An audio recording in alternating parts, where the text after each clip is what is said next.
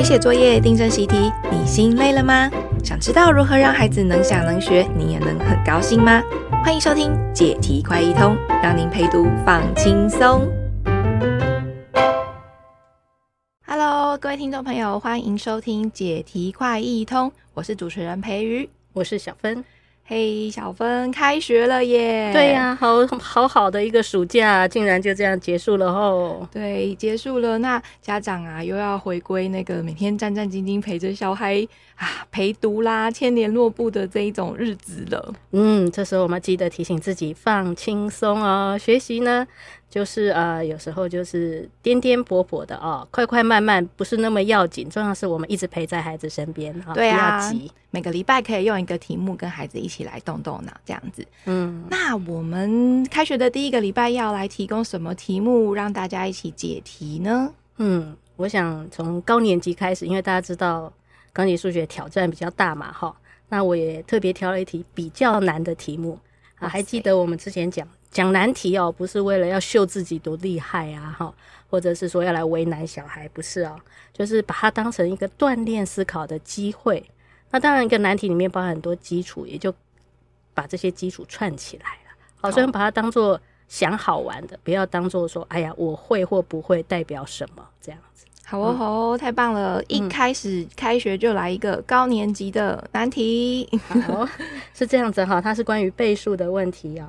我先念一下原来的题目：在一到三百的正整数中，能被四或六整除，但不能被十二整除的数，总共有几个？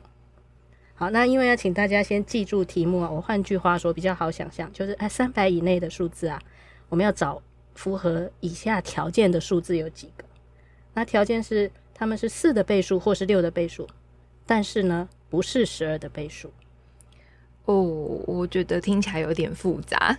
嗯、对，好多数字已经在脑海里跑来跑去了，又到三百这么多，然后又有好多的条件。对，对啊，如果小孩会不会一看到这个题目，光是题目就已经看不懂了？对啊，看懂题目就已经是一关卡了哈。嗯、那他这三个条件里面，怎么样想到解题的方向啊？这是主要的困难。那当然，老师直接讲，好像就把它记下来。这我们传统的方法，我们就不想走这条路嘛。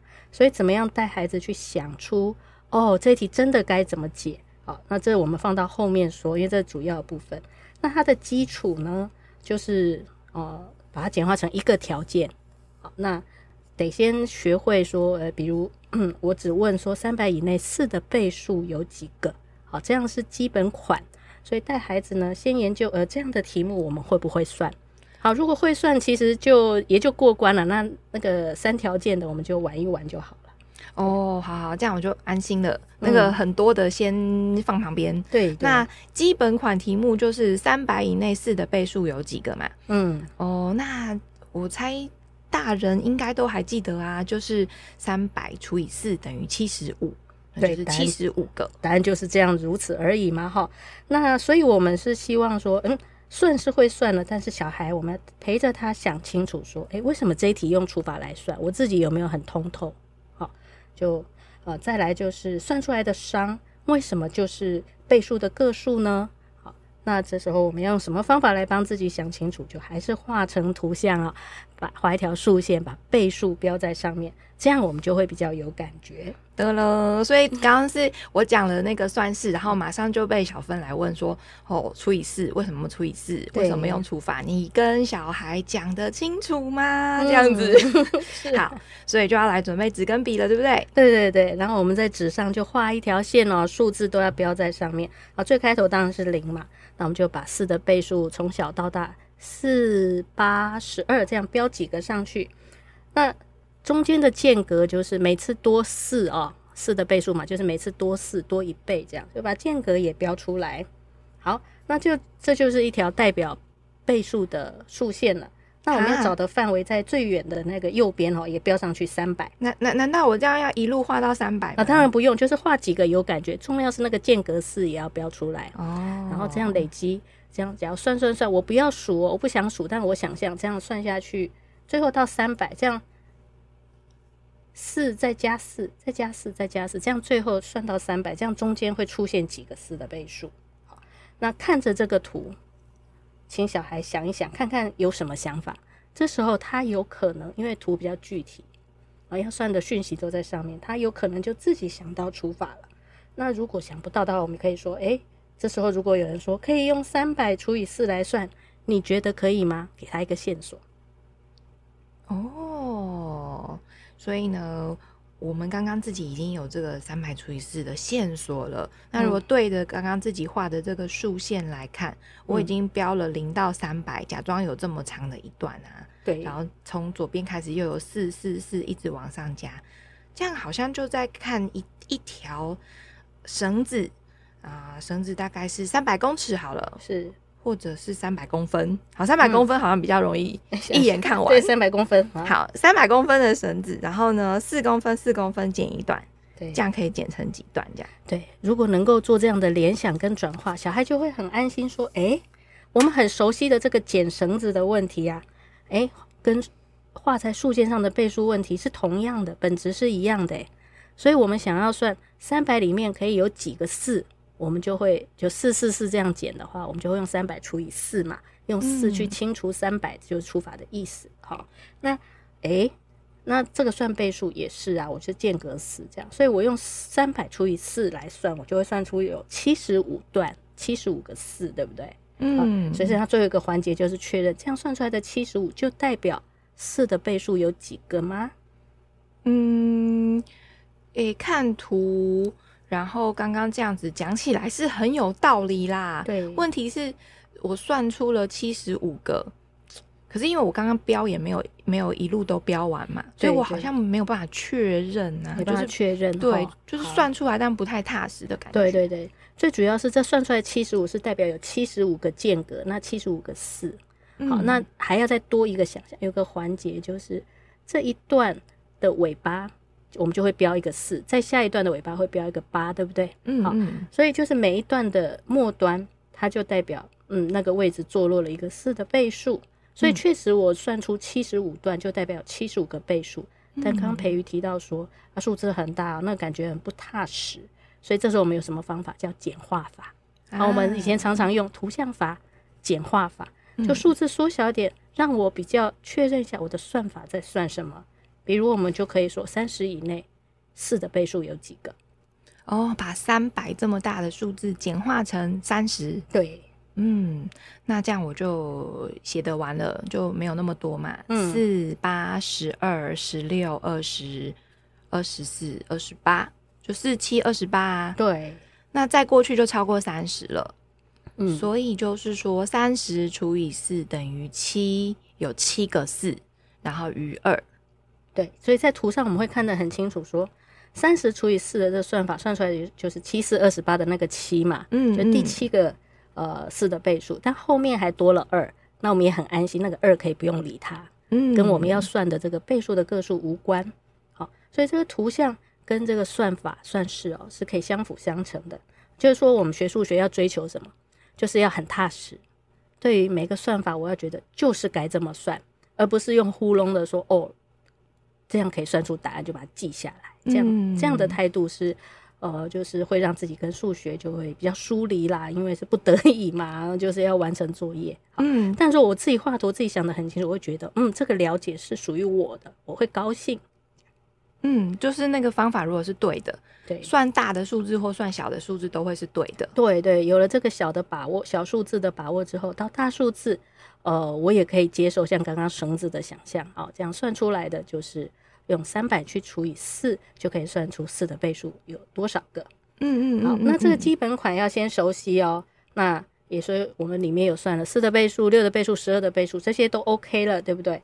但是现在组合起来就变难题了。说，嗯，我们要找的，大家还记得题目吗？呃，就是三百以内呢，有几个它是四的倍数，或者是六的倍数，但是。啊、呃，它不是十二的倍数。哦。对，嗯，要找，所以我们先切前半段来看，嗯，要找四或六的倍数，这就已经是一个怎么讲，有挑战性了。好，就光是两个条件合起来，嗯，好。不过呢，当题目这样一亮出来，小时候小孩可能会凭直觉，哈，他还不需要等我们慢慢去引导。他说：“哎、欸，我知道，我知道了。”他很有勇气就说：“啊，因为四的倍数七十五个，六的刚刚算好。”只要五十个，十二个我也会算啊，算二十五个。诶，那这样就是四的倍数、六的倍数算就加起来嘛。嗯，那不是十二的倍数，把它扣掉嘛。嗯，所以小孩可能会说，他的答案是七十五加五十，再去扣掉那十二的倍数，二十五个。听起来是蛮有道理的哦，但答案不对。哈，我我也觉得听起来很有道理啊，而且小孩就用那个基本的四的倍数的方法，如法炮制去算了六的倍数，又算了十二的倍数。对，那那要算的加在一起，对啊，不要算的扣掉。对啊，哦，好，所以呢。这里面我们就很期待在陪孩子的过程里面看到他想错的地方。这跟传统不一样，传统是看到错就会说你怎么会犯错呢？但是呢，这他有一个很好的直觉想法，就说：诶，好像这看起来有道理哦，可是怎么答案不对呢？好，诶，我们搞错了，让我们来想一想。我们是欢迎这个错误，因为呢，当这个错误出现，小孩就会集中注意啊，而且我们不是责怪那个错误哦，好。那甚至我们还会故意表现出说，有人这样写，我想这样写，但跟答案不一样，怎么会这样？嗯，好，那带小孩体会说不必怕错，而且在研究的过程当中有这个错当对比哦，我们就可以想得更清楚。嗯，所以看到小孩想错的地方，那如果他讲不出来，就是用小芬刚刚的方法说，有人是这样想的，对对对，哦，因为他可能觉得不知道要怎么算，他也不太敢写。那有人这样想，你赞成吗？诶，赞成。在刚说赞成，答案又不对哦。好，哎、嗯，好奇怪，好奇怪，这样。所以到底是哪里有洞了？这样子，哪里有漏掉了？哦，我们最 care 就是说我凭什么我哪里漏掉？我想要找找看。嗯嗯嗯。那呃，这时候假如要猜说哪里有漏洞，我们会感觉还蛮难的哈。所以我们就说。这漏洞太难抓了，跟那俩捞了呀。对，一直在 陷在那个漏水很难抓。对，然后又一直陷在那个数字里了，就好像很难跳脱那个数字，就抓不出来嘛。对，就好像很难。当局者迷哈，所以我们就说，哎，那我们从这个数学的局拉出来啊。嗯，我们可以跟孩子说，很难猜，对不对？那我们先用平常的例子、生活里的例子来想一想，看看会不会找到方法。嗯嗯嗯。那现在我们来想哦，因为他在讲又要四的倍数。或者是呃是六的倍数，然后要扣掉怎样怎样，所以他是在讲一些条件，就是我要找的是怎样的数。那我们换成人好了。哦，好，假如现在眼前有三十个人，我们说我们现在要找戴眼镜或是戴帽子的，看看有几个人。好，所以请问现在要找的是怎样人？你可以画图看看吗？我们邀请小孩画图。哦，好，假装有三十个人。对，在前面。那我要找戴眼镜的人或戴帽子的人。好，那为了我要提醒自己这个条件，我就先画个眼镜，这样眼镜八好了。嗯，然后再来个那个帽子，这样。对对，就画一个人好了。然后他的脸上有眼镜，头上戴帽子。好，那小孩大概会画出这两种，除非他很谨慎，他还会画出第三种。好，所以我们就要提醒他说：“哎，小孩，哎，还是我们想想看哦，有没有别种情况？你刚刚画说，嗯。”这个是戴眼镜的人，另外一个来说，嗯，这戴帽子的人，那有没有第三种情况，也符合我们要找的？哦，就是又戴着眼镜又戴着帽子，两种都戴的人。对，所以这图上画起来就会不一样哦，就会戴两种哦。嗯，好，那所以呢，我们要找的戴眼镜或戴帽子的人，其实就有这三种，对不对？嗯，有可能他比较单纯，就是只戴眼镜，只戴帽子。但也可能两种都戴，嗯嗯，OK。那我们不要找的是那一种，我们也把不要找的画在旁边，就是没眼镜也没帽子的人。哦，对。所以关于这两个条件啊，有没有戴眼镜，有没有戴帽子，就有四种状况，对不对？嗯，好。那有图之后，又这个分类，小孩应该逻辑就比较清楚了。接下来要进入数字，哈，那我们就可以问孩子喽。哎，也可以看用这个图哦，在图上看一看，说，哎，如果我知道戴眼镜的有七个，总共是三十个嘛，哈，其中只有七个戴眼镜，那七个人都是这种情况嘛？我们就指着只戴眼镜的那一个家伙，哈，就是那个图示，说，哎，是不是这七个人都是指这种情况啊？嗯，那我们期待小孩说什么呢？哎，有戴眼镜的有七个。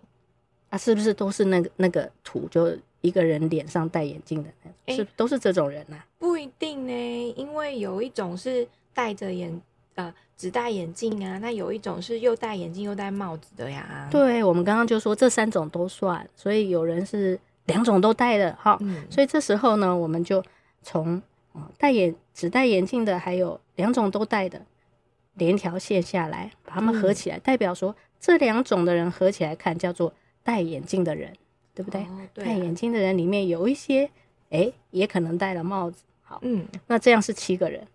OK，下一个我们就问说，他们是七个，那如果又知道戴帽子的有五个哦，那么请问戴眼镜或戴帽子的人是不是七加五个人？那如果他同意，点点头；如果不同意，可以指出错在哪里吗？那请他看着图像，嗯、看着图想，那就是戴着帽子的人也有两种啊，就只戴帽子的跟。戴了帽子又戴了眼镜的这两种加起来有五个，嗯，所以你会从那个戴两种的人发现有两条线都连到他那里，所以算七个的时候他也被算在其中了，算五个的时候他也被算在其中了，嗯，所以如果我们把五加七算的话，感觉上他就是被算了两次，对不对？嗯，一二三四五有算到他，然后一二三四五六七又算到他，所以总共十二个，好像不符合。如果我们想要知道戴眼镜或戴帽子的人的话，对呀、啊，有一种 分不出来的感觉。对对对，所以有一种重复的感觉。哈、嗯，好，如果要算数字的话，那我们就呃，因为这个只有简单的图示，比较没有数量的感觉，我们可以换换一种想法。好，这这个时候这里是关键，因为一般传统我们教学哦，我们都是直接说。没有叫小孩去想象实际什么戴眼镜戴帽子，都是画一个圈。老师就说戴眼镜的人全部都在这个圈圈里面呢。我不知道大家有没有印象，因为这叫集合啦哈。就所有画一个方框，三十个人画一个圈圈，说戴眼镜的人假如都被呃拴在这里面了，那戴帽子的也被拴在里面。那两种都戴就是这个两个圈圈叠在一起的部分啊，叫做两种都带。好，你看要算的时候就嗯加要扣掉重复的部分。我们好像有一套操作的这种集合图示，对，然后去记一套算法。那刚刚我讲的是要避开这个路径，嗯，哦，就诶，第一个它抽象，第二个是老师直接给我的，哦，就是那个什么集什么集，对对，交集连集这些哦，都对，而且这个圈圈图也不够亲切，哈，嗯嗯，所以呢，我们就这样想，就刚刚那个图示已经很清楚有四种情况嘛，我们只考虑其中三种。好，那。嗯，现在我想实际有三十个人在眼前，哎，请戴眼镜的七个人站出来，站这边，OK，所以他排成一列，我们就画一条线，代表这里有七个人。嗯，好，那戴帽子的人也请出来站另外一边。这时候你想实际的状况会发生什么事呢？嗯，戴帽子的人要站另外一边呢。好。嗯，戴眼戴眼镜的已经先出列了，有七个人。对，那可是接下来又叫戴帽子的要出列，那会不会有一些戴眼镜的人，他有戴着帽子，他要跑到戴戴帽子的那一条去啊？对呀、啊，那戴眼镜那边又少了，对不对？对呀、啊，所以他到底要站哪边呢？小孩就说：“那当然是站中间啦，还用讲吗？”OK，所以呢，这就重复的部分就凸显出来。那我们把代表七的线跟代表五的线，就是那两列人的队伍啊、哦。把它并排在一起，中间应该有一段是上下对齐，是重复的部分，对不对？好，所以这就代表他们是呃，在这边也算，在那一边也算的戴两种的人。嗯，又戴眼镜又戴帽子的。对，嗯嗯。好，那小孩这时候可能就会想说，这样好像没有办法算戴眼镜或戴帽子的人，因为我们不知道中间重复几个。对，我小孩应该就是发现说，我要知道说站在中间的带两种的到底有多少人呢、啊？对呀、啊，哦，就直接五加七不是代表全部的，他已已经看得很清楚了。嗯嗯，那这时候我们就可以假定数字来算了，比如呃带两种的有三个人，那在图上就很清楚哦，上面是七，下面是五，中间重叠的那个部分就是有三个人。那我们想要知道的是。戴眼镜或或是戴帽子的有几个人呢？这时候请孩子想一想，那他可能会怎么算？那就是呃有七加五嘛，那但是有三个人是重复的，所以就要扣掉三个人。嗯，他这边算过一次，那边也算过一次，所以这两个数字加起来要扣掉。或者是小孩也觉得说，诶，那我先把戴眼镜的算一算。那接下来呢，就要单纯的只算戴帽子，所以七加上五个人里面要扣掉那一些已经算过的有戴眼镜的人，那、嗯、单纯只戴帽子。好，那在线段图上看一看，或者是那个人头图也可以拿来想一想。好，七是包含哪些？哦，五是包含哪些？我扣掉的又是哪些？总之呢，我们重点是要能够想清楚了。当我这样分类的时候，符合这个条件，或者符合那个条件。当我指定这样子的一个对象的时候呢，要考虑有没有一些其中是又符合这个条件，也符合那个条件的。好，这就是呃我们传统所谓的嗯交集啦，啊，就是我们会用呃集合的概念说，把戴帽子的人呢画一个圈来表示，哦，当所有的人是画在一个方框里啊，戴帽子的人是有一个圈。呃，代表所有的人都在其中。那戴眼镜的人也画另外一个圈，那有重叠的部分。但这个圈圈图哦，会让人比较难体会。所以呢，我们就改成想象，把那些人叫出来啊，排列啊，画成线段图，这样子来考虑那个数量也会比较有感觉。嗯，所以今天这个法叫做什么法？嗯，一样是图像啊，有线段有图像。那我可能不小心就会给他一个叫做帽子眼镜 排队眼镜排队法 啊，其实就是想象实际的状况啊。我们在找符合这个条件的时候，就是把他们叫出来。嗯啊，我我是把它叫做虚拟实境法啊。好好好，太好了，虚拟实境法。对，那现在从人变成数字哦，也要虚拟实境一下。对，回过头那个三百那个很大的数字里面有三个条件的问题。对对对，我们一样先处理前面是四的倍数，我们要找四的倍数。或是六的倍数，所以一样啊，三百个家伙说，请四的倍数先站出来，有一列，对不对？七十五个，嗯，那接下来我要请六的倍数也站出来，应该要五十个站出来，但是有一些四的倍数就很为难了。哦，我是四的倍数，也是六的倍数，所以我站中间，对，就站中间那一条的，对对，站中间那一条。好，那站中间那一些人，他的身份是什么呢？就又是四的倍数。又是类的倍六的倍数，这时候小孩可能会说，就公倍数嘛，好，这就跟课本他学到的连在一起，是公倍数。那四和六的公倍数要怎么找？他也会了，就把这个呃观念再引进来，找法就是先找到最小公倍数，然后呢，就最小公倍数是十二嘛，四和六的最小公倍数，再用这最小公倍数来算它的倍数，就是所有的公倍数，哦，就是十二。再来二十四，再来三十六，一直列举上去，这就是那些站中间的家伙，对不对？啊、嗯，这样我们刚刚也算有二十五个在三百以内，哦，就是三百除以十二，对对。那把这一些呃，最主要是这些类别的概念 好要弄清楚。那如果我要算是四的倍数或六的倍数，那跟刚刚的戴帽子戴眼镜一样啊。好，我那我要怎么算，就可以在图上研究出来了。那至于计算，我们就不多说。这爸妈应该是呃可以带着孩子很轻松的研究。但还记得我们有第三个条件，对不对？哦，算到这一步已经可以知道四的倍数或六的倍数了。对。但第三个条件，而且不是十二的倍数。对。所以我们呢要把其中十二的倍数扣掉。那你会想说，刚刚我不是扣过一次了吗？对，因为刚刚是把四的倍数七十五个加上。六的倍数五十个，然后扣掉有重复算的。那现在呢？是要把十二的倍数都排除。你看这图像，不但不能重复算，而且还要把它整个剔掉，整个剔掉。所以，嗯、所以呢，我我我算出货之后呢，诶，这个十二的倍数重复的这一些呢，已经直接要叫他离开了。我们这个队伍里，嗯、谢谢你，可以先 到旁边休息，这样子。嗯、中间那一条直接就。对，所以再减一个二十五，这样好。所以呢，其实看着图想，因为题目要求什么，我们就想什么，算是蛮清楚的。所以整个回头来看，这个例子可以带给我们的是什么呢？第一个就是所谓比较抽象的那些集合交集的概念，我们是用比较生活的例子，好来让孩子体会说，嗯，有时候我们会遇到要找一些对象，他要符合什么条件呢？既要符合 A 的条件。